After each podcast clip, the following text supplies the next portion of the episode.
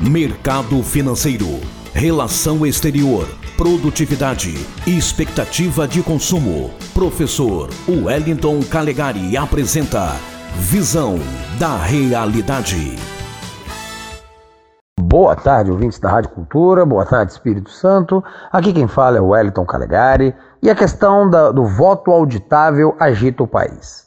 Agora, domingo, dia 1 de agosto, estão previstos em todas as cidades de médio e grande porte do Brasil, inclusive nas capitais, manifestações de diferentes grupos pedindo, pressionando para que o Congresso aprove a proposta de emenda à Constituição que colocaria o voto auditável. O que é isso, caso o ouvinte ainda não saiba o que é?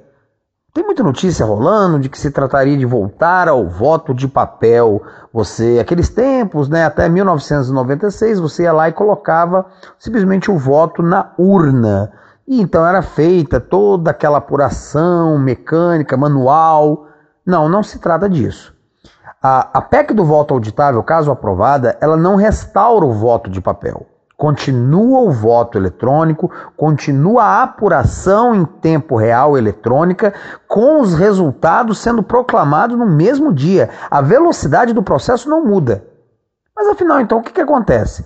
O que acontece é que cada, cada urna eletrônica vai emitir um comprovante de votação que o eleitor então poderá verificar para saber se realmente o voto dele saiu naquele candidato ele vai poder levar para casa? Não, não vai poder. Porque se ele levasse para casa, a, o sigilo do voto estaria comprometido e poderia com isso haver a compra de votos. Você levaria o voto do tal candidato, ganharia um dinheiro por isso, isso é inconcebível.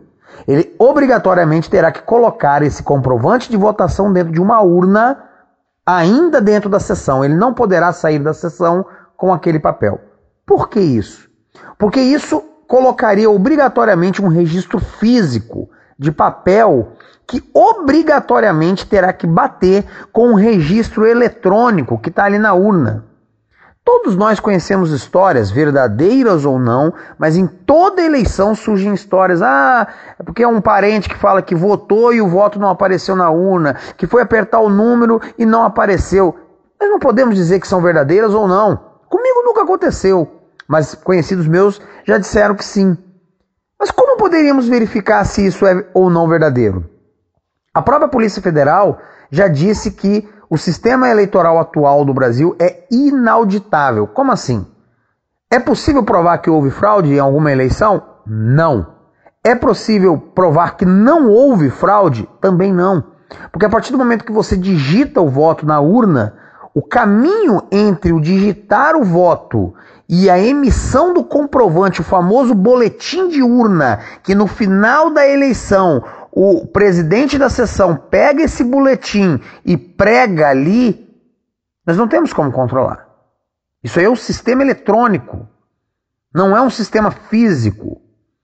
Então, ah, mas a urna emite um com boletim. Sim, ela emite. Mas se esse boletim corresponde à verdade das votações que ocorreram naquele dia, essa é a questão. Nós não sabemos. Nós não sabemos.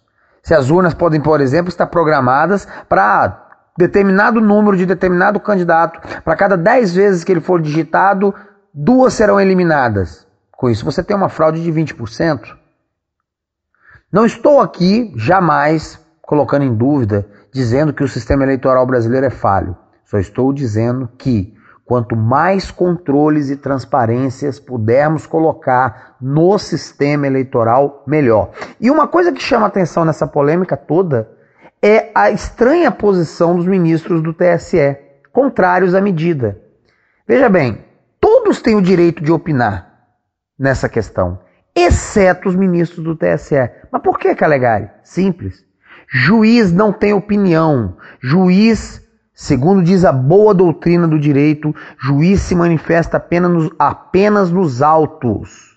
Porque quando o juiz manifesta opinião, opiniões políticas, ele se coloca numa posição parcial, que atrapalha a posição dele depois, quando ele tiver que julgar questões relacionadas àquilo.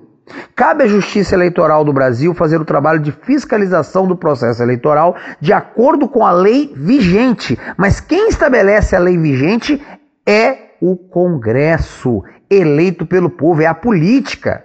É a política que estabelece as leis políticas.